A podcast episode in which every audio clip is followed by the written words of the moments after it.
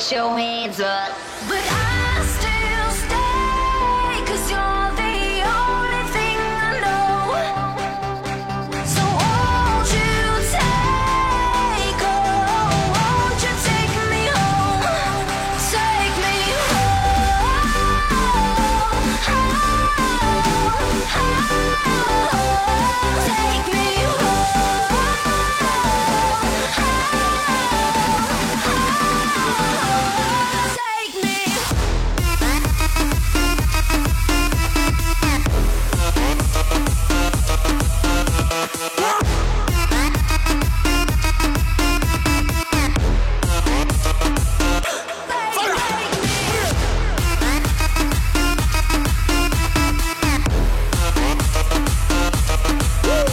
That's right.